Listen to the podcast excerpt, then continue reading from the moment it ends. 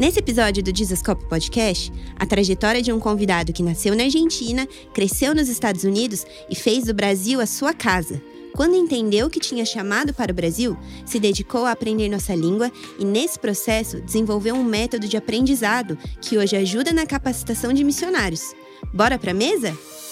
Fala galera, Dizascap, Douglas Gonçalves por aqui para mais um Dizascap Podcast. Olha, toda segunda-feira, 10 da manhã, episódio novo aqui no nosso canal e também todas as plataformas de podcast.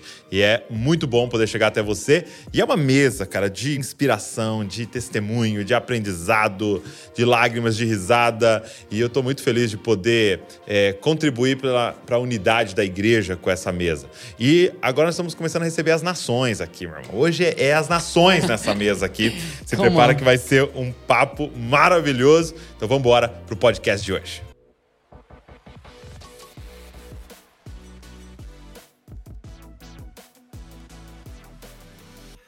David. My bro.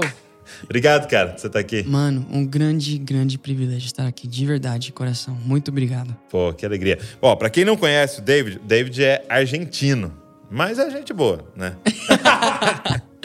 David é argentino, mas morou a vida inteira dele nos Estados metade Unidos. Metade argentino, metade americano. Metade americano, é. metade argentino, do DNA dele aí.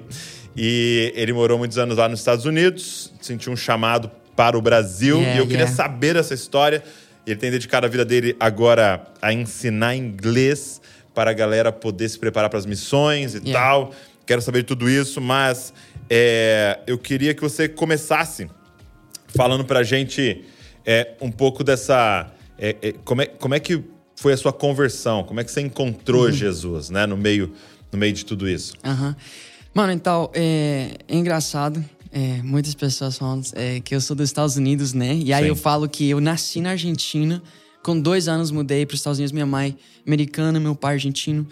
Eu não tenho, assim, nem um pouco de brasileiro. Uhum. É, só realmente o que Deus colocou no meu coração, né? só uma paixão. É, aham. Uh -huh. Mas, mano. Quem sabe uma esposa brasileira? Ah. Quem sabe? Quem sabe, mano? Cara, meu, é, meus pais. Eu tenho aquela história. É, meus pais eram pastores, eu cresci na igreja. Hum.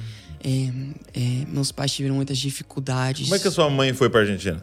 Mano, na verdade, é, minha mãe, toda a família da minha mãe nasceu nos Estados Unidos, mas meu avô, ele era um pastor muito grande na Argentina, mais de 200 igrejas. É mesmo? É, na Argentina. Como era o nome dele? É Omar Cabrera. Omar Cabreira. Uhum, Omar Cabreira. Uau. Aí, é, minha avó russa. Então tem Meu mistura Deus. de muitas coisas. por isso eu sou gringuinho assim, tipo, eu tenho essa aparência. é, mas, mano, minha mãe meu, e meu pai, eles eram pastores. Aí a gente foi para os Estados Unidos com dois anos. Eles foram trabalhar é, numa igreja, igreja lá como líderes e tal. E que região? Miami. Miami. Aí a gente foi para Miami. E aí eu cresci na igreja. Com sete anos a gente mudou para Colorado. Colorado é, é, no meio dos Estados Unidos. Uhum.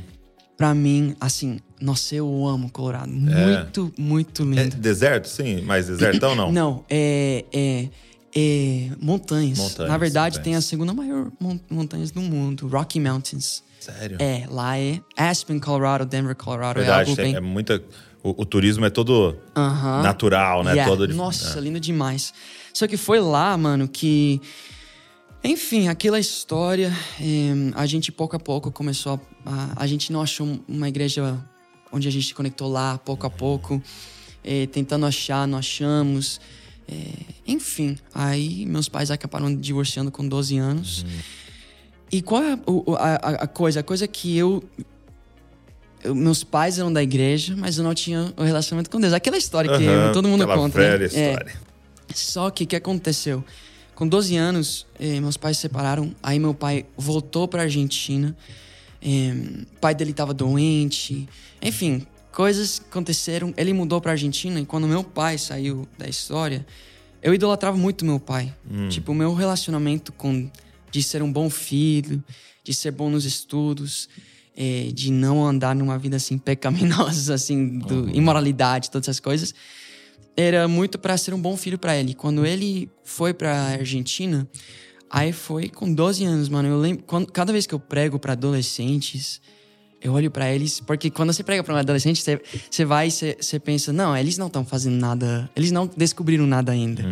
Eles não estão, não sabem o que é pornografia, o que é bebida, o que é fumar, o que é relacionamento. Nossa, eles têm 12, 13, 14 anos. Aí eu olho pra eles e falo, peraí, quando eu tinha 12 anos, eu já praticamente exposto a provei de isso. tudo. Aí eu falei, aí eu falo pra eles, falo, eu, eu sei que você sabe Eu o que sei, eu sei. Então vamos lá. Não finge, não. Yeah. Aí foi, foi isso, mano. De 12 anos comecei a fumar, Mas beber. Deixa eu só uma pergunta antes de você continuar. Uhum. É, como é que foi pra você essa questão do divórcio? Assim? Como é que é pra um, um adolescente viver isso, assim?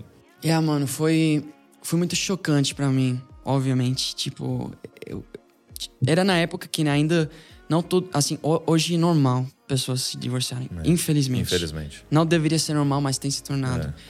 Nessa época ainda não era tão normal, mas já tinha algumas pessoas na escola que tinham pais divorciados. E era tipo, caraca. Mas Mano, a aí- maioria não. Aham. Entendi. Aí quando aconteceu comigo, eu falei, mano. Tipo, eu, eu pensei que E- não era real. Tipo assim, foi dando sinais que aconteceria ou foi uma coisa meio repentina pra você? Pra mim foi repentino. Entendi. Pra mim foi muito Não era aquele repentino. negócio, nossa, eles estão quase É. divorciando já há um tempão e. Meus aconteceu. pais, assim, me protegeram muito. Hum. No sentido de, de não ver eles brigarem, de não ver eh, eles chateados um com os outros e tal. Então, quando aconteceu, aconteceu e foi, assim, bem, bem chocante, né? Em, mas, na verdade, mano, acho que Deus me protegeu muito, porque eu sou uma pessoa que. Eu tenho uma dificuldade enorme em ficar triste. Graças a Deus. Graças a Deus, eu realmente vi como uma proteção na minha vida. Em, e eu até me questionei. Falei, cara, no, no momento eu chorei, no momento foi muito difícil. Mas com o tempo, pra mim, tipo, eu não vi isso me abalar. Não vi. Realmente eu falei, ok, ok, é a realidade agora e a vida continua. Só que aí também eu fui começar a fumar, comecei a beber, comecei a, a andar, ir pra festa com 12 anos, né? 13 anos. Então, realmente também tava preenchendo vários vazios e tal, e tentando me divertir. E é interessante né, isso que você falou, porque é, você pode pegar um bom filho, né, e fazer a seguinte pergunta pra ele: por que você é um bom É, filho? exatamente. Exatamente. E, e a sua resposta era para agradar meu pai. Né? Exatamente. Então, no momento que seu pai é tirado ali da sua supervisão, tal, ele volta para outro país, acabou, né? Não tem mais o motivo de ser bom filho. né? Totalmente. Então, é, isso, isso é muito confrontador para nós como pais. Eu tenho uma filha de 12 anos, né? É, você pensar, por que, que você está sendo uma boa filha? É um fruto do espírito ou... Mano, e deixa de levar além. Porque eu falo muito disso. Até na minha própria vida. Por que, que você está sendo, por exemplo, um bom pastor? Hum, É por causa da igreja? Por causa das pessoas? É por causa das finanças que, vão têm que ser pagas? uhum, Entendeu? Por, por que você está sendo um bom profeta? hum, Um bom evangelista? Por que, que você está fazendo essas missões? Quando você tira aquelas é, coisas que talvez são as motivações, será que você vai continuar? É, e aí nós vemos isso, isso muito forte. É uma idolatria, né? É. Então, é, eu prego muito disso, eu falo muito disso, porque foi isso pra mim. Tipo, eu era um filho muito bom. hum. Muito, muito bom. Aí quando, quando meu pai saiu da, da cena, né? Aconteceu todas essas coisas e tal, comecei a me perder. Aí com 15 anos eu mudei pra Argentina, pra ir morar com meu pai. Aí eu lembro, no avião, eu falei, ok, eu vou morar de novo com... Perdão. No avião eu falei, vou morar de novo com meu pai. Então eu vou parar de beber, vou parar de fumar, vou parar de Olha tudo. só. E foi o que aconteceu por um tempo, só que com todas as influências ao meu redor. Assim, e eu falava, mano, eu falava. É é engraçado o que eu vou falar, mano. Com 15 anos, eu tava na balada, né? É, falando pros meus amigos: não, não vou beber, porque eu sou cristão. A realidade é que eu não tava bebendo e tal por causa do meu pai, como eu falei. Mas eu dizia, eu realmente me acreditava de um cristão vivendo princípios cristãos. Numa balada, dançando é, reggaeton, não reggaeton, com, com todos os amigos. Aham. E, mano, essa é a realidade pra tantas pessoas hoje em dia. Assim, aquela realidade que nós sabemos, aquele que no domingo vai pro culto e, e, enfim, no dia a dia não tem esse verdadeiro relacionamento. Mas, mano, eu falo muito, muito, muito sobre isso, sobre o perigo Eu sei que eu tô fazendo um grande parênteses. Pode, pode fazer. Mas isso é o que eu prego tanto, muito importante. É o perigo em tudo que a gente for fazer, porque você pega Mateus 7,22, onde é, Jesus diz que no último dia muitos dirão: Senhor, Senhor, não profetizamos em teu nome, é. não curamos pessoas em teu nome, é, não libertamos pessoas em teu nome. E nós estamos falando de pessoas não, não de ateus, não de é, budistas que vão falar: ah, Jesus é real. Uhum, não, nós estamos uhum. falando de pessoas que vão falar: ah, Senhor, Senhor, toda a minha vida eu ouvi falar de você. Chama ele de Senhor, né? Ele tá dizendo: Eu sou seu servo, né? Eu sou, eu sou. Tipo, eu, eu, eu vivi minha vida para você, Senhor, Senhor. E não, não profetizei em teu nome, não curei em teu nome, não libertei pessoas em teu nome. Ou seja, pessoas, pastores, profetas, hum. evangelistas, é forte, né? missionários né? que ouvirão de Jesus: Afasta-se de, afasta de mim, pois eu não te conheço. Pois apenas, apenas aquele que faz a vontade do Pai uhum. vai entrar nos céus. Então, mano, eu lembro quando eu entrei na igreja. Então, para voltar e depois eu volto para esse ponto. O que acontece? Eu me, eu me converti por quê? Porque eu tava na Argentina, minha irmã eh, teve um encontro com com, com Jesus, né? Ela veio me visitar na Argentina. Eu vi ela, ela morava nos Estados Unidos. Aham. Uhum. Tá. Ela foi pra Colômbia, foi onde aconteceu. Ela foi me visitar, visitar na Argentina. Ela encontrou Jesus na Colômbia. Uhum, Jesus encontrou porque ela. Porque eu tenho tios, tios que moram na Colômbia, pastores. É, mas aí ela falou, ela, eu vi ela fazendo devocional, vi ela orando todos hum, os dias. Hum. Ela falava para mim tudo, como foi o encontro, como foi tudo isso que aconteceu na vida dela. E ela falou: Davi, temos um legado, temos um chamado. Aquela palavra que eu sempre falo, Sim. chamado, chamado, né? E depois vou voltar a esse Mateus 7,21 que eu falo, chamado versus propósito. Mas eu, eu, eu falei: caraca, eu tenho chamado. E nesse momento eu, eu, assim, eu senti no meu coração que a única forma que eu ia viver aquilo que Deus queria para minha vida, eu nem conhecia Deus ainda, mas eu falei, mano, o único jeito é entregar tudo. Eu preciso mudar para morar com meus tios. Tipo, eu não posso estar no mesmo ambiente, hum. eu não posso estar na mesma escola, eu não posso, porque eu estava tentando ter um relacionamento com Deus. Eu me chamava de cristão, eu dizia que eu conhecia Deus, eu tentava ir para a igreja do meu primo que morava lá na Argentina e nada dava certo. Eu falei, sabe que tem que ser radical. Hum. Eu, eu senti meu coração, falei, preciso abrir mão de tudo e preciso ir.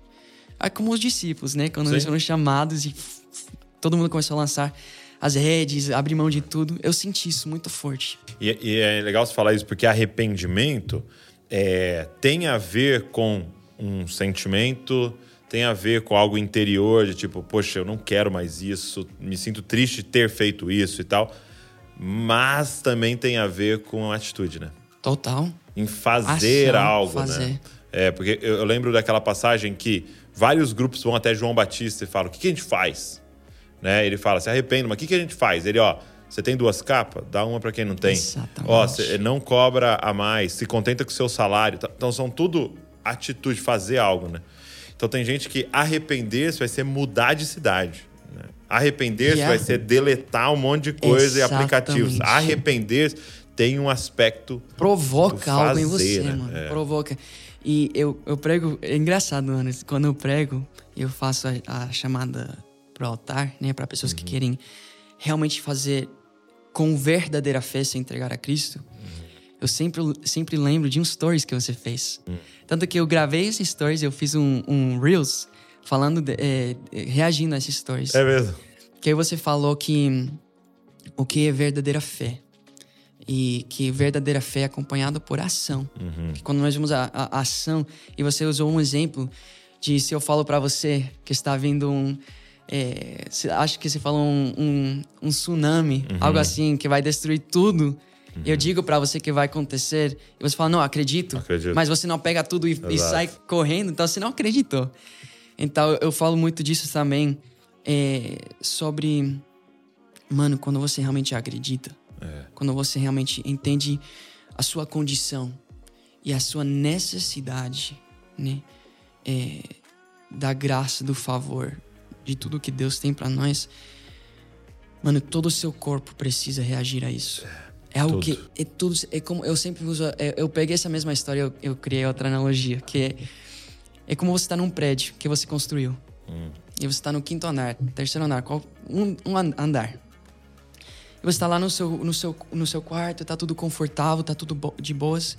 E você ouve a voz do teu pai te chamando da janela. E você vai, você sai, você olha e, e seu pai fala: Filho, o primeiro andar tá queimando. Tá queimando e o fogo vai chegar até você. Mas você não consegue ver, você nem consegue sentir o calor ainda. Mas o teu pai vê. E é a mesma lógica. O filho que realmente acredita, né? Que fala: Caraca, realmente o meu prédio, vendo, aquilo que eu aham. construí, construí. Toda a minha vida fiquei construindo esse prédio aqui. Está queimando. E esse fogo vai chegar até mim. Eu preciso reagir de alguma forma. Mas você não tem escape, porque o primeiro andar já está totalmente consumido. E o pai fala: Filho, pula, que eu vou Te agarrar. te agarrar. E aí, quem tem verdadeira fé, Hum. primeiro você precisa ter a fé, entender que seu prédio está queimando Hum. e o fogo vai chegar. Entender a condição, a realidade. E a segunda fé é que se você pula, o seu pai É forte o é suficiente. forte o suficiente para te agarrar e te salvar. Sua ilustração ficou melhor, viu? e aí eu falo, mano, mano, fé É fé. é, provoca em você, assim, é, é algo que mexe em todo o teu ser para correr e pular dessa janela. E é algo que, mano, você não consegue ficar quieto quando você realmente, realmente tem uma fé verdadeira. Tem uma, uma, é, uma irmã nossa muito querida aqui em Bragança, na verdade até mora em Atibaia, é, a irmã Márcia, e ela compartilhou algo comigo muito forte, assim, e ela ensina isso, né? E, e eu nunca tinha parado pra, pra pensar, né? É, é, Satanás, ele é, era um anjo, ele se torna né, é, o diabo porque foi encontrado nele, no seu intento, né, o mal e o pecado e tal. É, e aí a pergunta é, por que que Deus, ao ver isso, encontrar esse intento no coração dele, não o destrói? Né? Por que, que já não o destrói? Já não pega, ele já lança no, né, no lago de fogo? Por que, que tá aguardando para fazer isso lá na frente? E aí ela falando sobre isso, de foi encontrado o intento, mas só é concluído quando ele faz. Uau.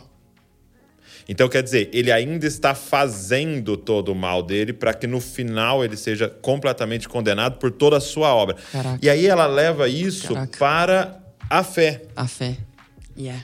Entendeu? De tipo assim, ok, é o início realmente você crê tal, mas ela é a fé completa, Completa. quando você faz. E aí ela usa Abraão, né?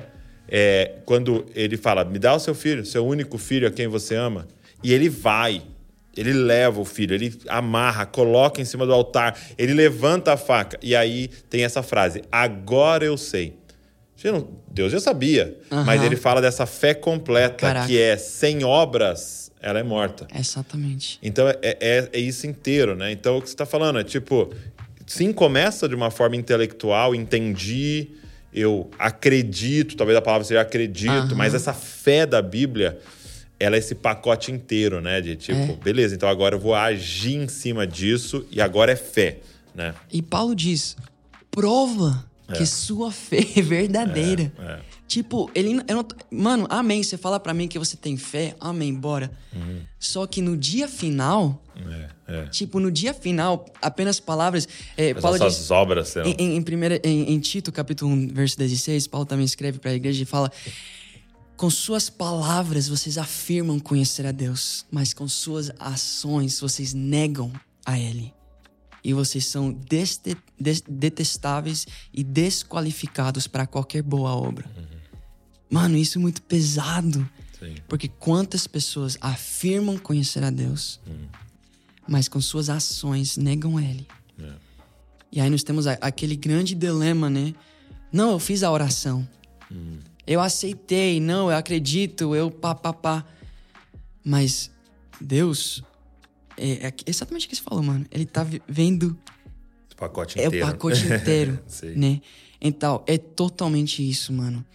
E aí, e aí você, a sua irmã compartilha com você, começa a queimar no seu coração. Yeah. E, e como é que isso continua? Mano, aí eu liguei pra minha tia. Aí, aí você mudou pra Colômbia. Não, não, não. Meus tios, nesse tempo. É engraçado, minha história, quando eu conto, é muito difícil contar mesmo. Porque nessa, nessa te- nesse tempo, meus tios, que estavam morando lá na Colômbia com minha irmã, mudaram para Miami para passar um, um, período lá, uhum. junto com minha irmã e tal. Na mesma igreja onde meus pais estavam quando eu fui pela primeira, quando eu fui para Miami pela primeira vez. Eles estavam pastoreando lá e fazendo sua cidadania, né, uhum. americana. Enfim, eles estavam em Miami. Aí eu falei para minha irmã, falei, sabe, é, eu preciso. Nossa, pensando na minha irmã e falando em português, eu quero já falar inglês, né? Porque eu falo com ela só em é, inglês. Exato, exato. Mas eu falei, sabe, é, Qual o nome dela? Sabrina. Sabrina. É, ou Sabrina. é. Sabrina. É. Mas eu falei, nossa, deixa, eu vou ligar pra tia. Porque eu quero mudar pra Miami. Eu preciso, preciso ir lá. Preciso. Liguei pra minha tia, a gente tava no ônibus, indo da cidade do meu pai, uma cidade pequena, interior. É como se a gente tava é, indo daqui pra São Paulo, centro, né? Aí, Córdoba, Argentina.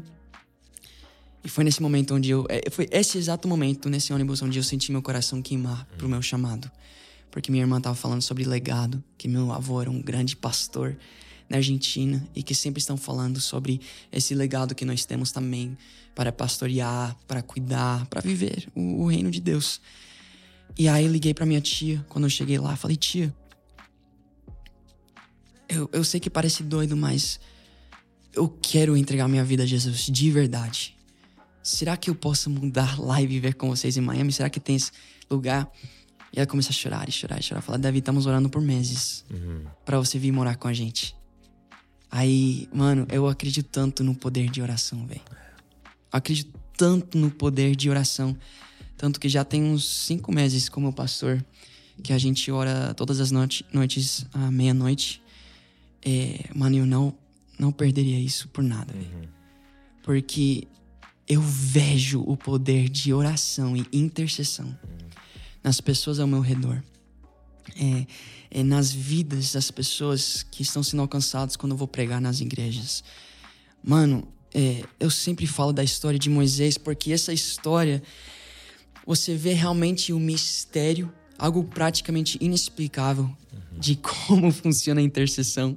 Êxodo 32, Moisés está num monte o povo de Israel está lá, levantando um bezerro de ouro, pecando contra Deus, e Deus fala para Moisés: Ele diz, Moisés, eu vou destruir esse povo. Eu vou matar todos eles. Eles pe é, pecaram contra mim. Eu, eu, eu vou destruir todos eles. Eu vou recomeçar com você. Eu vou cumprir minha promessa através de você. E aí Moisés começa a clamar uhum. e interceder. Deus, lembra Lembra das suas promessas para uhum.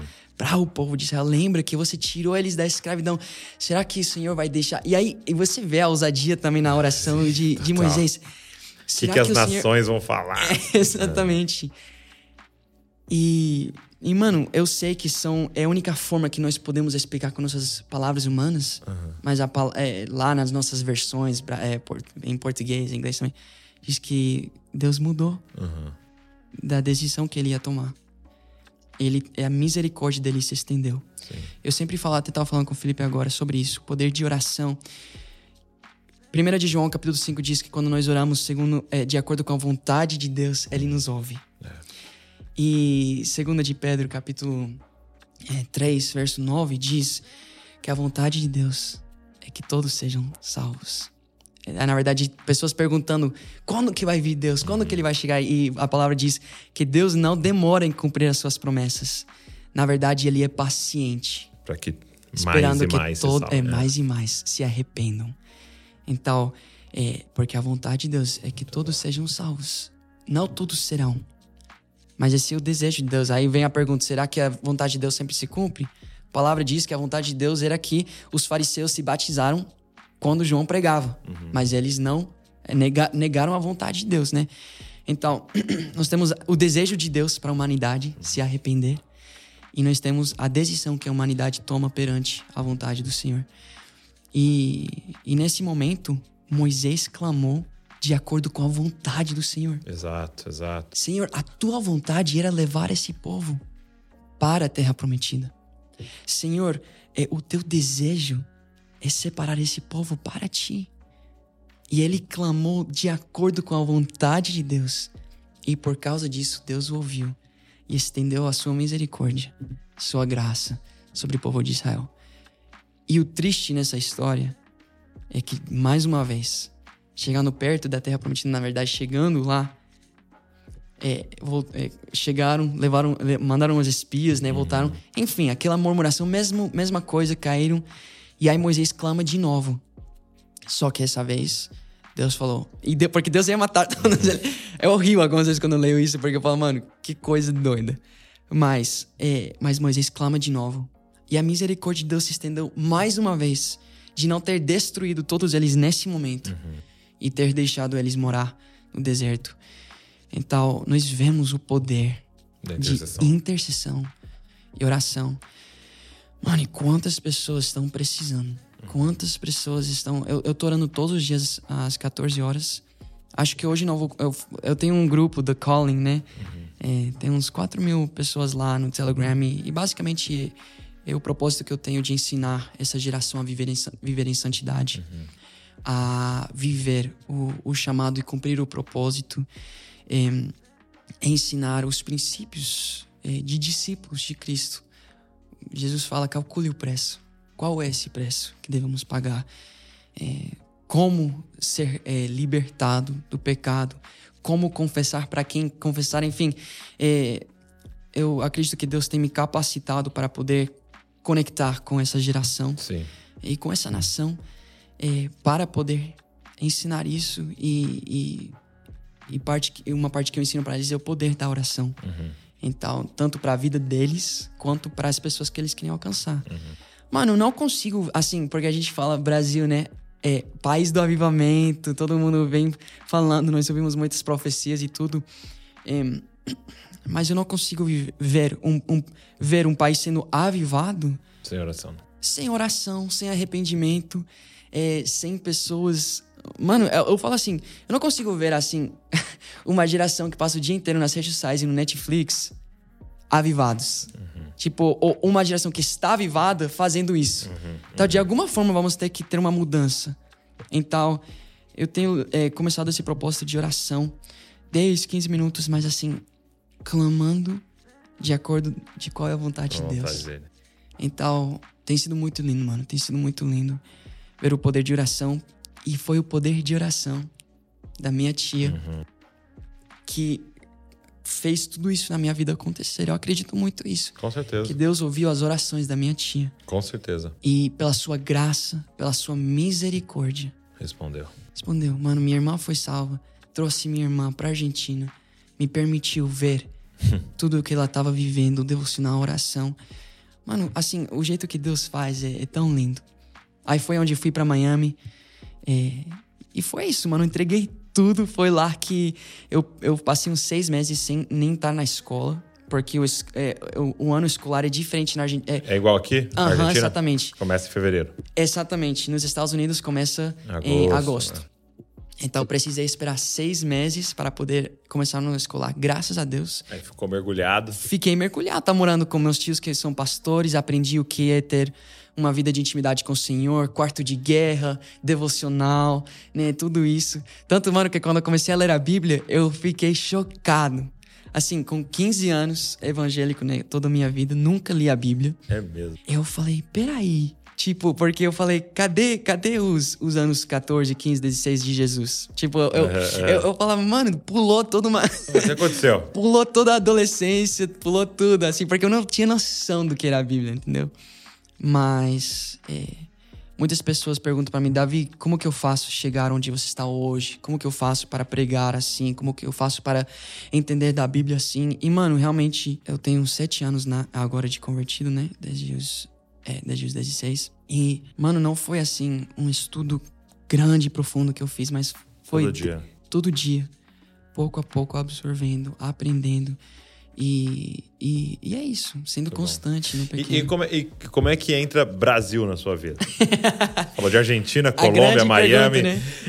E- e cadê o Brasil? Mano, é, quando eu tinha. Era um ano depois de eu ter me convertido. Eu tava. Eu morava de lugar em lugar, mano. Desde que eu me converti. Eu acho que eu não tenho passado mais do que um ano no mesmo lugar, na mesma cidade, na mesma casa. É, muitas vezes em um ano moro em, já morei em quatro, cinco, seis casas num ano. porque quem abre as portas eu vou, porque eu, eu saí da Argentina e saí da. Meu pai falou para mim quando eu lembro, quando eu falei para ele que ia mudar, ele falou assim: Davi, se você ficar aqui, eu posso cuidar de você, mas eu não tenho condições para você, para cuidar de você. Eu tô ganhando em, em peso argentino, você vai estar tá lá em, em dólar, assim. Mas se você sente isso, vai. Tipo, eu te apoio. É, eu fui. E eu sabia o que ia acontecer. Aí, depois de um tempo, meus tios mudaram de volta pra Colômbia. Uhum. Aí foi onde eu comecei a ir de casa em casa, quem abria as portas eu ia e tal. Enfim, eu tava na casa de uns pastores da igreja. E aí eu tava no meu quarto. E, mano, eu tava no meu celular, eu tava no Explore Page, né? eu tava. Eu falo muito sobre isso, que as redes sociais, né? Porque muitas vezes eu pergunto para Deus, porque hoje em dia nós temos redes sociais, usamos. E eu falo, nossa, eu, eu tenho uma dificuldade com redes, mano. Eu não gosto de fazer. É. Eu não gosto de fazer vídeo e tal e tudo. É, mas eu vejo que a graça do Senhor se apresentando para pessoas completamente viciadas no seu celular. É. Através de um vídeo, tentando alcançar eles. Da mesma forma que Jesus, que Deus se humilhou e se colocou num corpo humano hum. para poder falar com a humanidade, eu acredito que Deus se apresentando na forma de rios, de cortes no, nas redes sociais é uma grande misericórdia e uma, um jeito dele se humilhar, como assim como uhum. fez no corpo de Jesus, para alcançar a nós. Onde as pessoas estão, né? E, é engraçado você falar isso, porque eu também uso muito pouco. A Val, a Val fala pros outros que eu sou o, o cara das redes sociais mais fake que existe, porque eu não uso também. Uhum. Eu tenho até a galera que precisa ficar toda hora me, me falando, ó, oh, tem que postar, tem que postar, porque eu eu não, eu não uso para mim, assim, eu, não, eu vejo muito pouco stories, uhum. vejo muito pouco reels, eu vejo muito pouco. Assim, quando eu entro lá, eu vejo quem ganhou na NBA, yeah, yeah. quem ganhou no, no, tênis, que eu gosto uhum. tal, assim, mas é, eu vejo muito pouco. Então, é, aí, aí quando, é, é, nesse coração mesmo, assim, cara, não, mas nós somos missionários Exatamente. ali, então vamos postar, vamos fazer yeah. o que tem que fazer e tal, um e ver se tá indo. que Deus colocou nas nossas mãos e nós seremos quebrados Sim. de ter multiplicado ele. Exato. Não, mano, mesma coisa. É... Depois eu entro nesse assunto, mas mesma coisa com o inglês, mano. Eu não me vejo com. Eu não tenho prazer em ensinar inglês, né? Entendi. né? Mas, um mas talento, é uma necessidade. É, é um talento que Deus me deu, falou, multiplica. Sim. Então, eu, eu, eu, é um dever que eu tenho. E eu faço Mas aí você tava prazer. lá nas redes sociais. Uhum. Aí que acontece, mano? Eu vi do nada um vídeo e eu não sabia qual língua era. Mas era alguém fazendo um, um cover de uma música. E eu não, não sabia qual língua era. Eu pensei que era russo, na verdade. Russo. Aí eu comecei ouvindo, é, e aí eu fui nos comentários, e eu comecei a ver, né, a palavra, eu falei, cara. Aí vi umas coisas, tipo umas bandeiras do Brasil, aí eu fui. Mano, eu falei, caraca, é português? Isso é português? Por que tanto tão surpreendido? Porque, obviamente, o argentino conhece o brasileiro. Sim, sim. E até a conhece... língua tem uma. Sim, mas assim, eu conheci o brasileiro como rival, entendeu? É mesmo? É mesmo? Do futebol, né? Aí era, era assim que eu conheci o brasileiro. E, e nunca na minha vida eu tinha tido um contato com um brasileiro. É mesmo? Essa era a primeira vez na minha vida que eu vi o português. E, e, e foi aí é, que eu falei, e aí eu falei, caraca, eu comecei a prestar um pouquinho mais atenção, porque eu falei, português parece um pouquinho espanhol. Só que para mim nessa época nada, nada, nada a ver. Só que eu, eu ouvi Jesus, uma palavra Jesus. Eu falei, caraca, Jesus. é um louvor. E, e era um vídeo, assim, com milhões de views. E nos Estados Unidos é muito difícil ter algo gospel com tanta visibilidade. Hoje em dia é um pouquinho diferente, mas nessa época, seis, sete anos atrás, assim, impossível. Por isso pegou tanto minha atenção. Quando eu vi, eu falei, caraca. Mano, aí foi onde eu comecei a colocar, eu coloquei é, worship por, português, não português worship. Aí começou a aparecer Top, top Gospel. Aí foi onde eu conheci é, as músicas da Gabriela Rocha, do Alessandro Vias Boas, do Bruno Morado, né? Enfim, comecei a conhecer. Era essa época de Quero Conhecer Jesus, de Sou Tu é Santo. Todas as músicas que, que. Atos 2, né? Da Gabriela Rocha. Ah, mano, eu me apaixonei com esse louvor, mano. Eu senti algo diferente no meu coração. Tanto que eu parei de. No meu devocional, parei de ouvir músicas em, em inglês, inglês, e só ouvia louvor em, e no, em na época você não entendia o que tava falando. Nada, nada, nada. aí é, eu só ouvia, só que aí eu pegava a tradução. eu começava a decorar uns refrões, né? Quero, eu quero conhecer a Jesus. e, e, enfim, mano, eu comecei a me apaixonar, apaixonar. E cada vez mais, mano, e eu volto aquilo do, do constância no devocional. Não foi assim, pum, o céu se abriu, Deus desceu, falou, Davi, tô te chamando pro Brasil. Mas foi entrar no lugar secreto diariamente que eu comecei a, a ver mais e mais o propósito de Deus com essa língua. O propósito de Deus com minha vida, com essa nação. E eu comecei a me ver quando eu orava, não, não, não conseguia. É, é, eu, eu só conseguia me ver assim, é, louvando e pregando é, na frente dos brasileiros, né? É mesmo, que louco. E aí foi onde eu entendi. Falei, cara, eu tenho um chamado pro Brasil. Eu comecei a queimar e queimar e queimar e desejar tanto vir pro Brasil. E foi lá onde eu falei, cara, se Deus está me chamando, e aqui vem a lógica do, do curso que eu faço de inglês, né? Mas se Deus está me chamando para ir para essa nação hum. e falar com esses brasileiros, eu não sabia qual era a mensagem que ele, que ele hum. queria que eu pregasse. Eu não sabia como que ia acontecer, eu não tinha condições nenhuma, estava indo de casa em casa, eh, eu comia o que era apresentava para apresentado, tipo, se alguém oferecia comida para mim, era o que eu tinha, né? Era, eu tava na, no deserto, assim. Eu falei, mas Deus, que que um dia, de alguma forma, eu consiga ter dinheiro para comprar uma passagem para mudar para o Brasil, para ter um apartamento lá, para mim parecia impossível. Uhum. Falei, mas isso Deus vai. Sim, isso é, isso é, é com, com ele. é com ele. Eu simplesmente vou obedecer e ouvir o que ele está falando hoje, né? E hoje o que eu posso fazer é aprender português. Hum. Então eu falei, eu, eu me apaixonei, mano, me apaixonei com a língua. E eu falei, um dia eu vou estar nessa nação. Então eu preciso aprender. E aí, aí a gente volta na mesma coisa, né? O que, que é crer? Exatamente. Deus tem uma palavra. Brasil. O que, que é crer? Não é só sair falando para todo mundo tal. É agir, né? Agir. Então eu, eu vou fazer, aprender português de algum jeito, vou aprender português. Então Exatamente. Então você, vê, encontra um monte de gente falando, cara, Deus me deu uma palavra, tal coisa, tal. O que, que você tá fazendo? Yeah. Né? E muito é isso no Brasil, né? Eu, eu tenho uma palavra para as nações, eu tenho uma palavra para a Europa, eu tenho uma palavra para tal e para tal. Tá, e você tá, o que que você tá matriculado fazendo? no curso, né? Exatamente. Não, total. E, e assim, obviamente, aprender português ou aprender inglês não vai fazer de você um missionário Sim. capacitado. Mas é uma parte. Uma parte Quantos... fundamental. Fundamental. Porque nós vamos chamar pra pregar. Exatamente. Eu tava falando com o Felipe isso no carro, mano, e meu coração queima quando eu falo disso. Porque agora eu tô aprendendo francês. Por quê? Porque hum. Deus tá me chamando pra França.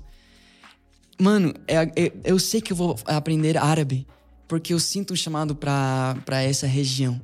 Mano, e, e nós carregamos a única mensagem no mundo que pode transformar vidas e salvar pessoas. Uhum. Uma mensagem que ainda 42% da população mundial nunca ouviu falar. Uhum. Assim, é, o Felipe falou, né, que eu estava no Japão uhum. e que as crianças, tipo, nem, não, nem conhecem, assim. Não, não é como aqui no Brasil que e esse esse é o problema é, a realidade de, do Brasil Estados Unidos Latinoamérica é essa todo mundo tem uma avó católica todo mundo é. conhece a história todo lugar que você entra tem um crucifixo uh -huh, ouviu o evangelho né ouviu de Jesus sabe que Jesus morreu na cruz se crucificou mas mano tem 40% da população mundial é. que não faz ideia dessa história eu tava vendo um vídeo de um podcast e, e, o cara falou que ele foi fazer missões num povo. É, num, num, povo indígena. E ele falou pro tribo lá sobre o evangelho, contou o evangelho. E eles ficaram, meu Deus, quem que é esse cara? Quem que é esse Jesus? Quando que isso aconteceu? Quando que isso aconteceu? Foi a semana passada? Tipo, ouvindo a história como se fosse algo que aconteceu um mês atrás, um ano atrás. E o missionário olha para ele e fala, cara, foi dois mil anos atrás. E o, e o líder, era o chefe do, do tribo, olha para ele e fala: Por que vocês demoraram tanto? Meu Deus. Por, como que vocês poderiam ter demorado tanto trazer essa mensagem? Tipo, como assim que eu tô aqui nessa terra toda a minha vida até hoje não ouvi? E a realidade é, 40, é que 42% da população mundial tem essa mesma realidade. É. Eu já vi uma, uma, um post assim, né? De é, um, alguém dos povos não alcançados, né? Um, ilustrando povos uhum. não alcançados, e aí aqui ilustrando o Brasil, os Estados Unidos. E era isso, esse aqui do povos não alcançados, dizendo assim, por que é que vocês estão falando pela trigésima vez Jesus para esse cara e nunca falaram para mim. Né? Então, e, e, é isso, né, cara? A gente. Mano, e a realidade disso é que 1% da igreja é missionária. Hum. E 3% do 1% é direcionado para povos não alcançados. Hum. Ou seja. 0,03%. Aham, por cento dos missionários que temos na Terra estão tentando alcançar 42% da população mundial. Hum. Enquanto os, o outro pouco, é o número pouco de missionários que temos, é, olhando o número é muito. Glória a Deus, mano. Glória a Deus que temos. Sim, sim, lógico. Mas em proporção ao trabalho que temos, hum. o ID, é, e quantas pessoas estão morrendo diariamente, passando uma vida, 90, 95 anos da sua vida, nessa terra, e não ter ouvido essa, essa mensagem, é, é algo constrangedor mesmo. E a realidade também é que para cada um povo não alcançados, nós temos 900 igrejas. Então, é, o número, não lembro exatamente qual é o número de, não, de povos não alcançados, mas temos mais de 900 vezes mais igrejas do que esse nome, número. Igrejas. Hum. Imagina cristãos. Uhum. É, eu acho que é, é, se com todos os recursos que a igreja tem hoje em dia, é, nós poderíamos cumprir, cumprir o ID 9 mil, 9 mil vezes. 9 mil vezes nós poderíamos cumprir o ID com todos os recursos que a igreja tem. Uhum. Obviamente, obviamente, isso são números é, teóricos, uhum. mas é para provocar em nós o fato que algo não está sendo feito, que algo está acontecendo e muitas pessoas estão negligen negligenciando esse chamado Sim. de se preparar. Porque, é, mano, é, é, um princípio bíblico. Se você não é fiel no pouco, Deus não confiará muito, é, você no muito. E eu entendi isso, mano. Eu falei, cara, se eu vou falar com os brasileiros, se Deus vai me entregar uma mensagem, eu preciso aprender o inglês. E como é que você começou? O português. Como é que você começou? Mano, eu ensino meu método, né? Também eu vou já aproveitar. Então, o mesmo método que você usou para aprender português, Sim. você ensina Mano, inglês. Do momento que eu ouvi português pela primeira vez na minha vida, eu demorei seis meses para aprender português. Nossa, tudo isso. É, tudo isso. tudo isso. Mas foram seis meses e agora eu tenho meu, meu treinamento para cristãos, então um curso especificamente para cristãos. Entendi. Aprender inglês é, com o intuito deles serem usados nas nações. Muito se for para ser turista, se for para ser é, empresário, empregado, estudante, não importa, temos um chamado de ser luz nas trevas, em Muito todas bom. essas áreas. Muito bom. Então, eu, tô, eu tenho mais de dois mil alunos dentro desse treinamento, graças a Deus, mano. É muito lindo. A gente, quando eu me reúno com eles, porque a gente tem nossos encontros mensais, semanais uhum, uhum. e tal, mano, são pessoas que entenderam que, que ouviram eu falar aquilo que eu falei hoje, começaram a queimar e falar: eu preciso eh, tomar uma iniciativa. Uhum, iniciativa, né? Uhum.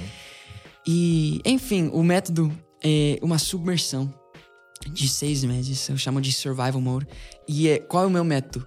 É provocar e construir nas pessoas, nos meus alunos, aquilo que você viveu. Uhum. Quando você foi lá para Indiana. É, eu tava compartilhando com ele que eu aprendi inglês porque eu, eu morei um ano nos Estados Unidos, uhum. né? Quando eu tinha 16 anos. É, em Indiana, né? Eu, eu, morei lá no, bem no centro uhum. dos Estados Unidos, uma cidade que era, chamava Corridon. Tinha Corridon, é, 6 mil, 5 mil habitantes. Caraca, pequeníssimo. Pequeníssimo, assim. A escola tinha 700 alunos, só tinha uma escola na cidade. 700 alunos. Era muito legal, porque todo lugar, você ia no McDonald's, em qualquer lugar, era um alguém da escola que trabalhava lá, né? Assim, então, todo mundo se conhecia. Todo é. mundo se conhecia. E, e, aí foi onde se aprendeu. É, e, e, exatamente isso, né? É o modo de sobrevivência, né? Porque eu, eu cheguei... Você falou algo chave. Você falou, ou eu aprendo inglês... Ou você morre de fome. Ou eu, você morre de fome. E é isso que você precisa sentir aqui no Brasil, né? É. E eu... eu... Eu lembro que eu cheguei e aí passou assim 15 dias, 20 dias, começou as aulas começaram as aulas no, no, na escola, né? E aí eu fui para a escola. E aí eu lembro que eu, uma das, das aulas que eu tinha era história americana, né? História americana. Aí eu entrei, tal, American sentei history. lá, é, sentei e não entendendo nada, cara. Nada. E a professora começou a escrever na lousa. eu comecei a copiar, né, cara? Copiar eu sabia. Copiava, copiei e tal. E ela falando, falando, deu, deu aula lá uma hora e tal. Aí beleza. Aí foi segundo dia. Porque nos Estados Unidos você tem as mesmas aulas todo dia, yeah. né? É, então, no segundo dia, entrei lá na aula de História Americana, aí a professora começou a fazer pergunta da aula anterior. Ela começou a fazer pergunta, tal coisa, e onde que é tal coisa, tal. E eu olhando minhas anotações, uma delas eu entendi. Caraca. Levantei a mão, aí ela falou, pode falar. Respondi, pá, né? Aí ela falou, o quê? Chegou mais perto de mim. Aí eu respondi de novo, né? E, eu, e ela chegando perto, Cara, e eu respondendo. top, mano, é, que top. Aí, não. Aí ela enquanto- chegou. por enquanto é, tá top. é, aí ela chegou bem perto e falou assim: é, Eu tô ditando a prova. Era uma prova, ela tava só ditando as perguntas. Ah, nossa. E eu você levantando a mão e respondendo. Mano, só que sabe o que eu falo, mano? Eu já passei muita vergonha também Sim, com, com exato, é. o português. Muitas coisas que eu já falei, assim, de muito errado, de muito constrangimento, que hoje em dia nem vou repetir. Não vai repetir? Mas, é, não, não, não vou repetir. É. Mas, véi, são essas coisas. É a vergonha, é, é, é a lugar da dor. É, esse é o meu método, né? Eu falo muito sobre isso. Inclusive, pra quem tem interesse, Hum.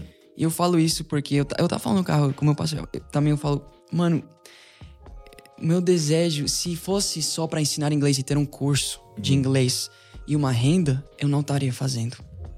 Mas realmente porque eu entendo tanto o propósito de trás É. disso e a necessidade que eu faço. E por isso eu fiz um mini curso gratuito Pocket de sete aulas. E são aulas assim, nossa, Tá. muito, muito top, muito profundo. É, eu fiz com o meu time só pra, mano, pessoas podem sair de lá já entendendo completamente o método, já podendo montar seu próprio plano de estudo, já entendendo o propósito de trás, vai ser um alimento também espiritual. Então é muito top. Então dá pra deixar o link pra galera aqui? Mano, pra esse se curso? pudesse, seria Legal. bênção, mano. Vamos deixar na descrição É, aqui. e Então, aí- é, exatamente. E, e é isso. é po- é- E, e tá tudo lindo, né? Tem um time lá incrível. então tem que- sete aulas grátis pra Sete galera aulas já gratuitas, entender o método e Várias seguir. delas é, são, são é, o tipo de aula que você vai ver dentro do, Uhum. do curso também. Tá? São umas aulas gratuitas lá. Mano, a gente aprende com The Chosen. A Hum. gente aprende com uma experiência que eu faço. Meus alunos sempre falam pra mim, nossa, hoje no Atalho English Experience, uma, uma experiência, uma história em qual eu te levo en- enquanto você tá ouvindo o inglês e o português e associando as duas coisas, é, meus alunos saem lá chorando, velho. De quão assim, mano, porque eu vejo muitas vezes, assim, quando eu tô nas minhas aulas com meus alunos, que a gente tem duas aulas de conversa por mês, agora a gente tá trazendo pessoas pra fazer todo dia os alunos poderem entrar e conversar Bom. em- com pessoas em inglês. Mas, é, mano, quando eu tô lá nas minhas nas aulas de conversa, eu tô queimando, velho. Queimando, queimando, queimando, porque eles também estão lá queimando. E a gente sempre, sim, faz a parte de conversa, mas a gente começa a, a falar sobre o propósito e sobre as nações e oramos é, pelas nações, mano. E, e a- é aquela parada. a- o- a verdade é, eu tava falando pro Felipe que o Brasil é um dos países com a maior quantidade de escolas é, de inglês. É mesmo? Só que um dos piores países de, de influência no inglês do mundo né? também. É. Estranho? É. É estranho, né? É, será que é porque é, quanto mais tempo você fica na escola, mais dinheiro você tá dando para essas pessoas, né? E o que eu falei pro Felipe, falei, qualquer empresa quer um, um cliente quanto mais tempo possível. É, precisa de retenção, né? E o meu desejo, eu falo pra eles, eu falo, gente, eu quero que você fique aqui comigo o menos tempo possível, né? Exato. Pra vocês poderem irem e aplicar esse inglês, aprender rápido e já usar, porque existe uma, uma presa, né? Presa? Pressa. Uma pressa, é. E enfim, por isso, por isso eu faço questão, assim, de dos alunos sempre lembrar o propósito. E lembrar, eu falo pra eles, eu, Deus colocou o talento nas tuas mãos. Você chegou até aqui, você entendeu o propósito, você entendeu, agora tá contigo. E eu tento sempre fazer eles lembrarem disso. É, e quantas pessoas estão esperando, esperando nós nos levantarmos. Tem pessoas esperando, como esse E o inglês é, é maravilhoso, né? Porque pra mim é, foi uma coisa chave, né? A questão do inglês. Então, meu pai ter, meu pai e minha mãe, né, ter feito esse investimento na minha vida de eu ir morar lá um ano. Eu lembro que foi um mega sacrifício pro meu pai. Eu lembro que ele mandava um dinheirinho contado pra mim lá tal. Mas foi tão importante porque quando eu voltei, eu não só agora poderia pregar pra quase qualquer nação, porque Você, com inglês você consegue falar com todo mundo. Exatamente. Então eu chego no Japão, você fala inglês, você chega na França, você fala inglês, tal, é lógico. Podendo ter a do lugar é melhor ainda, mas é, ela te abre portas. Mas eu pude consumir do mundo inteiro. Então, por exemplo, eu lembro de um dia que a minha vida foi. Cara, foi um divisor de águas na minha vida.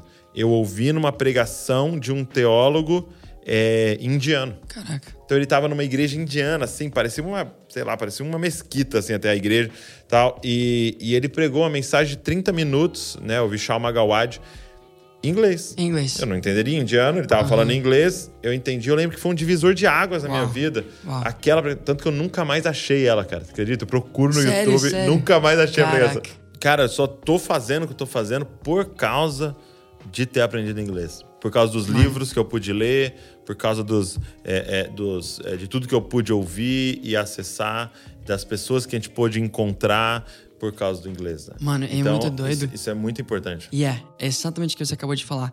Por isso, eu também acabei de fazer um devocional de sete dias, é, onde é feito para a pessoa se aprofundar no entendimento é, disso, do poder das línguas na Bíblia que nós vemos. É, e para a pessoa poder, dentro do devocional, ensinar inglês. Então, muito top, um projeto muito lindo. Mas eu falo lá sobre a Torre de Babel, né, em Gênesis 11. E algo, o poder das línguas. Hum. E a Bíblia mostra muitas vezes o poder do falar e o poder das línguas, das diferentes línguas. Tanto que é, é muito doido que nós conhecemos a história do, da Torre de Babel. Sim. E a história é que eles queriam construir uma torre, eles estavam em Shimar, eles queriam construir uma torre é, para engrandecer seu próprio nome, para sua própria glória. Uhum. E por causa disso, por causa do propósito, por causa dos corações corrompidos deles, Deus, falando com nós, fala: olha eles, nada será impossível para eles. Por quê? Hum. Por que que nada... Uma língua só. Porque eles falam uma língua só. E Deus, vendo isso, confundiu eles. E agora nós vemos que quem fala inglês, a língua mais falada do mundo, vive isso. Uhum. Começa a prosperar na, na, na sua empresa. Começa a chegar para mais pessoas. Artistas. Os artistas do, do mundo entendem que aprender inglês é. vai potencializar a sua carreira. Os políticos do mundo sabem que precisam do inglês para fazer conexões com outros governos. Mano, o inimigo sabe o poder dessa ferramenta. E ele tem usado ela. Sim. E é como eu vejo um, uma igreja que, que não entende isso. É como, você sabe, nas guerras, durante o tempo, sempre acontece que um exército pega uma nova arma e acaba destruindo o antigo. Uhum. Nós estamos aqui com espadas e eles já estão com armas. Sim. E, é, e nós precisamos nos equipar com arma para essa guerra. Porque tem artistas políticos compartilhando ideologias deles, essas pessoas fazendo mov movimentos. Uma menina saindo da, da Alemanha, nem sei de onde ela é, é começando a pregar, em, é, falar inglês, né, para todo mundo sobre ideologias do mundo mesmo Sim. e transformando as mentes do mundo para o mal. Uhum. Quanto mais nós cristãos precisamos entender a nossa responsabilidade de aprender essa língua. E, e além disso, né, é, a, a, Bíblia diz que, que Paulo, quando ele estava, quando todo o povo lá pegou ele, ah, acho que era, não lembro qual era a cidade em qual ele estava, mas ele estava sendo preso, era bem no final de Atos, e, e eles pegam ele e diz que a, igre... É, a cidade estava em tumulto e não calava, não calava, não calava. E quando ele se levantou a falar para eles na, na língua, língua, deles. deles. É. Eles. Que isso? Que isso? Ele sabe nossa língua. Douglas, em Atos 2, a nossa maior referência de derramamento do Espírito Santo, eu sempre falo, não era o poder para curar, não era o poder para libertar, não era o poder de, é, é de poder né, adivinhar CPF e tudo isso, que que foi derramado nesse dia. Tanto que os discípulos é, já viveram essas coisas, uhum. já, é, já libertaram, já curaram. Jesus passou muito tempo fazendo isso. O que foi o que marcou esse momento? Foi que todas as pessoas das diferentes nações, nesse dia, quando o Espírito Santo se derramou, ouviram uhum. a mensagem na sua, na sua língua. Essa mensagem tem poder. E Douglas, por amor a essa mensagem, porque meu coração queima, mano, queima para as pessoas ouvirem essa mensagem. para, enquanto eu puder, a máximo, o máximo número de pessoas poderem viver essa graça e essa misericórdia que Deus tem nos permitido viver, para o máximo de pessoas se arrependerem, hum. eu vou aprender quantas línguas necessárias para pregar essa mensagem. Tá bom. Eu sei o inglês e já poderia pregar para muitas uhum, pessoas, uhum, uhum. mas por amor a essa mensagem, eu vou me tornar francês para falar com os franceses. Eu vou me tornar de árabe para falar com os árabes. Eu me tornei de brasileiro para falar com os brasileiros. Porque realmente meu coração queima para as pessoas ouvirem essa mensagem. E a triste realidade, Douglas, dos Estados Unidos, das nações, do brasileiro com o chamado para as nações, aí eu volto para chamado propósito. Nós ouvimos falar sobre o chamado que o brasileiro tem para ir para as nações. E muitos cumprem esse chamado. Senhor, Senhor, não fui para os Estados Unidos. Senhor, Senhor, não abri uma igreja em teu nome. Não lotei essa igreja em teu nome. Mas o, o, inimigo sabe que ele não tem conseguido parar o brasileiro de cumprir esse chamado. De ir para a Inglaterra, de ir para a Itália. Vai para qualquer nação do mundo, você vai ver uma igreja brasileira, praticamente, sim, né? Sim. Só que essas pessoas que foram chamadas para ser uma influência para os nativos nessas nações acabaram se escondendo de trás de uma congregação completamente brasileira. E uma colisão colateral, né? Uma destruição uhum. colateral, colateral uhum. porque o, o, o, o pastor que Deus chama para influenciar essa nação, esses nativos. E pensa comigo, tem tantos pastores Douglas que foram chamados para ser uma influência nessa cidade na Itália, nos Estados Unidos, e mal conseguem pedir comida num restaurante. É absurdo pensar nisso. E, e por causa deles abrirem essas congregações só para brasileiros, agora os brasileiros vão eles se escondem juntos. Uhum. E aí você tem uma congregação de 500 brasileiros que mal falam inglês. E, e, e amém, os brasileiros estão sendo alimentados uhum. e tudo uhum. cumprindo o, o, chamado. E eu falo disso não condenando essas pessoas, uhum. mas eu falo disso é, falando, galera. Precisa expandir isso. É. Galera, por favor, leia. Veja o que, a, as advertências que Jesus disse que muitos irão cumprir o chamado de curar, de profetizar, de libertar, mas não cumprirão o propósito por qual nós estamos fazendo isso. Uhum. E aí voltar ao que eu estava falando do meu pai e pastores. Você pode estar profetizando as coisas certas, fazendo louvores lindos, pregando palavras boas. Mas se você está fazendo isso para agradar o povo, uhum. para ser louvado pelo povo, para receber o que o povo tem para você, então você será igual às pessoas que dizem: Senhor, Senhor, não preguei em teu nome, uhum. não profetizei em teu nome. Fala, faça assim de mim, pois eu não te conheço. Porque a mesma coisa, voltando pro diabo, que o diabo fez. Uhum. Ele quis a glória, ele quis ser visto, ele quis é, aquilo que nós devemos entregar a Deus. Por que, que muitos, talvez pastores, é, fazem isso? De, de só ficar com a congregação brasileira, porque é difícil. Uhum. É difícil Muito. falar para um povo frio. E, mano, eu vou falar aqui porque eu realmente admiro o que ele tem feito alisando vidas boas. Uhum. Porque eu vi que ele foi pra Inglaterra e ele falou muitas vezes: não vou abrir ainda uma igreja aqui, porque vai lutar com brasileiros. Uhum. E eu não vim para pregar para os brasileiros. Eu vim para pregar e fazer conexões com os ingleses. Muito legal. E eu tenho certeza que ele, que ele já passou muitas dificuldades financeiras, é, muito estresse com a família. Eu tenho certeza que aconteceu muitas coisas, porque acontece quando você vai. Mas é, nós precisamos é, entregar tudo aquilo. Mano, eu passei um ano aqui no Brasil, quando cheguei no Brasil, veio de ansiedade assim terrível, porque dá medo, mano. Dá medo ir para um novo país. Eu já falava português, mas mesmo assim é difícil comunicar com uma nova cultura, com novas pessoas. Eu tava sozinho. e, e hoje em dia eu não, não sugeriria uma pessoa sozinha sair e ir para uma nação, né? Eu, eu fiz isso, Deus me cuidou muito. A graça e misericórdia de Deus estava me cuidando. Ele me libertou das mãos de muitas pessoas. É, e hoje em dia, né? Tudo aquilo que eu tô falando hoje, Douglas, tudo aquilo que eu tô pregando sobre arrependimento, sobre chamado, sobre propósito, foi algo que aconteceu na minha vida, que eu olhei para mim e eu fiz uma oração ousada. Eu tô falando depois de muitos vídeos estar viralizando.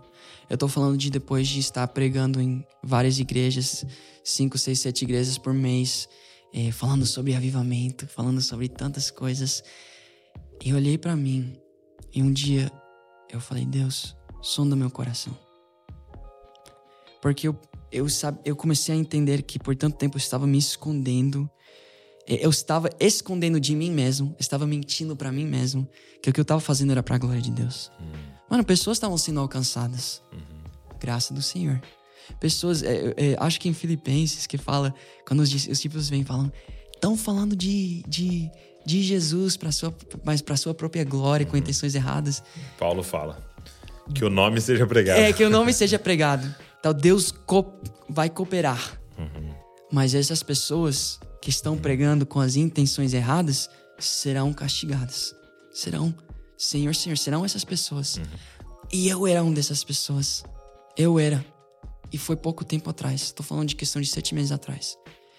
Que quando eu fiz essa oração, nossa, um- uma convicção do Espírito Santo veio sobre mim que eu tava fazendo os vídeos para ser visto, para as pessoas olharem para mim e falar: "Uau, olha, olha esse homem de Deus. Olha o conhecimento que ele tem da palavra. Olha o jeito que ele fala, que quando eu terminava de cantar um louvor numa igreja, eu descia esperando os elogios. Uau! Esse momento de louvor foi incrível. Uau, Davi, você tem unção e tal. E eu sei que essa realidade da maioria os pastores, profetas, adoradores, servos, pessoas com sua célula, sua célula pequena, seu grupo de. Mano, qualquer coisa você pode, Consegue. pode fazer. É porque eu, eu vejo que a estratégia do inimigo é tentar falar, você não consegue, você não presta, você não vai conseguir. E aí ele fica lá, ah, eu não sou nada, eu não vou conseguir e tal. Quando, ele, quando você vai e faz, agora é, não, você é top, você é bom, você é o melhor. exatamente. Aí, quer te derrubar do outro lado. Exatamente, te derruba de outro lado. Mano, exatamente isso. E, cara, foi esse tempo que eu. Mano, foi esse dia. Assim que eu tive um arrependimento tão genuíno diante do Senhor, quebrantado, chorando, que eu falei, Deus, eu vou apagar minhas redes. Porque tudo, tudo tava crescendo. Finalmente, depois de um ano no Brasil, um ano e meio, eu tava vivendo a- o chamado a promessa. Ah, terra prometida, né? Igrejas me chamando pra pregar e tudo e tudo isso. E aí você vê como você pode estar na terra prometida ain- ainda se perder, Sim. ainda falhar, ainda cair, se apaixonar mais com a promessa do que com aquele que prometeu. E aí foi onde eu orei e aconteceu é, esse momento de convicção. E, mano, eu tava disposto assim. Eu falei, Deus, se for necessário, porque quando eu morava em Miami, nessa época de estar mudando de lugar em lugar, tinha muitas vezes onde eu dormi no meu carro, dormi no chão, é, num quartinho no chão, onde eu não sabia como ia comer no próximo dia. Enfim, eu vivi tudo isso e finalmente não tava mais vivendo isso. E eu falei, Deus, eu, eu prefiro voltar a viver isso Uhum, do que viver o que eu tô vivendo agora, sabendo que eu tô completamente fora da tua vontade, que eu tô fazendo tudo isso pra minha própria glória. Se viralizar no Instagram e no TikTok faz de mim, é, alimenta meu orgulho, faz de mim uma pessoa é, desconhecida por você, eu não quero mais viralizar. Se ir pras igrejas e pregar me coloca numa posição onde eu estou fora da tua vontade, onde eu tô pecando contra ti, eu não quero mais ir pregar. E eu falei assim, aí eh, no momento eu senti o Espírito Santo em trazer pra mim, segunda de Crônicas eh, 20, onde o rei Josafá está rodeado por esses reis, né, que vão atacar ele. E ele vai correndo pra fazer jejum e orar e tal. E o profeta vem e diz: Não tenha medo, não se desanime, pois a batalha não é sua, é do Senhor. Amanhã vai e se posicione. O que, que isso significou para o Davi nesse momento? Eu tenho muito medo de me perder. De me perder por tudo que estava acontecendo. Só que eu acredito que Deus viu meu arrependimento verdadeiro, genuíno. E ele, nesse momento, como Abraão, agora eu sei. Agora eu sei. E foi esse momento para mim. Eu tava, tava com Isaac. falei, vou matar Deus aqui, vou pagar tudo, vou me esconder e já era. Eu e você. e eu ia matar, ele falou, não, não faça. Eu tinha um vídeo pronto é, e, e eu não ia postar ele. Só que eu senti que era esse vídeo, aquilo que Deus tá falando, vai lá e se posicione, a uhum. batalha não é sua. Mano, eu fui, era 10 horas, 11 horas da noite. Você sabe como funciona o algoritmo, é um tempo péssimo para postar. Uhum, uhum. Só que eu orei e falei, Deus, eu vou postar isso. E se é de você, se é de você, então faz esse vídeo chegar pra o que eu nunca vi um dos meus vídeos chegar. Meus vídeos já tava chegando para milhares de pessoas e isso e tal, e tava indo bom. Mas falei, faz chegar para assim, algo absurdo e faz chegar para pessoas influentes dessa nação para eu entender realmente que essa batalha é sua. Deixa eu ver os cinco reis cair diante de ti. Eu, eu me posicionando. Mano, eu postei, acordei, esse vídeo bateu. Eu nunca tinha um vídeo bater assim. É, um milhão. Uhum. No momento que acordei. Esse vídeo acabou chegando para 12 milhões no Instagram. Acho que 8 milhões no, no, no TikTok. E aquele vídeo de. Mano, por que, que você veio pro Brasil? Como que você recebeu seu chamado? E eu falo, cara, nossa, é um privilégio estar no Brasil, Brasil, país do movimento e tal. E, e chegou assim, mano, espalhou, espalhou, espalhou. E aí foi onde eu comecei a, a me preocupar muito. Comecei a orar, falei, Deus, me sinto muito sozinho. Eu sinto que eu tô crescendo, mas no momento que eu errar, que eu cair, uhum. não tenho ninguém para mim, para me ensinar, me colher. Eu falei, que, que mano, graças. O que, que vai acontecer quando eu vou a, aos podcasts, por exemplo, com o Douglas Gonçalves e a gente vai estar. Tá, e se eu falar algo. Não, não sei, não tem. Porque, mano, realmente eu não sou um teólogo, não sou, assim, uma pessoa uh, inteligente que tem boa memória. Então, realmente não sou muita graça do Senhor. E, e, e eu tô aprendendo muito ainda. Eu liguei pra minha mãe e falei, mãe, nossa, eu comecei a sentir ansiedade de novo. Porque todo mundo tá me conhecendo, todo mundo tá falando, todo mundo tá me chamando. É, tal, fulano e tal, fulano e tal, estão me seguindo, falando, cara, que legal que você tá aqui, assim, nomes grandes que eu sempre. E eu falei, quem sou eu? Quem sou eu? Mas aí eu entendi, eu, eu orei e falei, Deus, eu preciso ser discipulado. Eu preciso ser cuidado. Porque também eu pensei quantos pastores, e nós sabemos é algo comum no Brasil, que começaram bem, começaram com boas intenções, cresceram, cresceram em algum ponto da história, caíram em escândalos assim, feios, tristes, absurdos. E eu falei, Deus, qual vai ser a diferença em mim? Como que eu vou fazer para não cair como esses homens? Porque eu já ouvi pastores que eu admirava quando eu era criança, assim, pastores vir agora que eu tava em Miami e esse pastor veio a mim, eu tava assim vivendo eh, na igreja e tal. Ele veio a mim, ele tava embriagado, Meu fumando. Deus. Ah, eu lembro quando tinha a sua mesma paixão. Ah, eu Meu falava Deus. tudo o que você tá falando. Isso, eu falei. Um dia ele tava falando o que eu tava falando, sentindo o que eu tava sentindo, e olha onde ele tá hoje. Qual vai ser a diferença? É, eu orei para ser discipulado Falei, Deus, como que vai acontecer? Eu vou ir para tantos diferentes lugares. Eu senti que não era para eu ficar em Goiânia, nessa época eu tava em Goiânia. Falei, Deus, você vai me levar para tantos diferentes estados e nações. O que, que eu vou fazer? Que, qual pastor vai poder cuidar de mim uhum. dessa forma, né? Mano, uma semana depois, eu recebo uma mensagem do pastor Cris Duran, uhum. que hoje é meu pastor. Ele falou, David, eu queria fazer uma ligação contigo. Hoje, na verdade, era o pastor Lucas, né, que, que me chamou. É, que ele, o bispo da igreja, o pastor Lucas, e, e pastor Lucas e pastor Cris trabalham muito junto em discipular a nossa igreja e capacitar discipuladores. E, e ele falou: Eu só quero fazer uma ligação contigo. Aí a gente ligou e ele falou: Davi, é, eu te reconheci. Eu vi em você muito do que eu vivi. Um menino dentro do sistema gospel, uhum. que tenha um, um, lindo chamado, mas tem também um, o perigo de ser levado e, e, e, e cair uhum. pelo chamado. E, e ele falou: Não, eu só queria que você. Eu queria conhecer você, queria te dizer que eu tenho um discipulado online, né? Eu queria te dizer que eu cuido de muitas vidas e se você vê, Uau. se você vê que você precisa ser cuidado, eu estou aqui disposto para você conhecer meus frutos. Não para você ver os dons do pastor Cris. Não para você apenas ouvir umas pregações lindas, mas para você conhecer meus frutos e avaliar. Avaliar se é daqui que você quer ser ensinado, aprender e se realmente eu sou uma pessoa que mostra uhum. frutos verdadeiros. E eu falei, nossa, amém, amém, amém. Eu falei, onde vocês moram? Rio de Janeiro. Eu falei, caraca, mano, nunca no meu tempo Brasil, um ano e meio, eu tinha, eu tinha ido pro, pro Rio de Janeiro. Uhum. Só que nessa semana eu tava indo na sexta-feira, uma uhum, terça-feira. Uhum. Como Deus faz as coisas, né?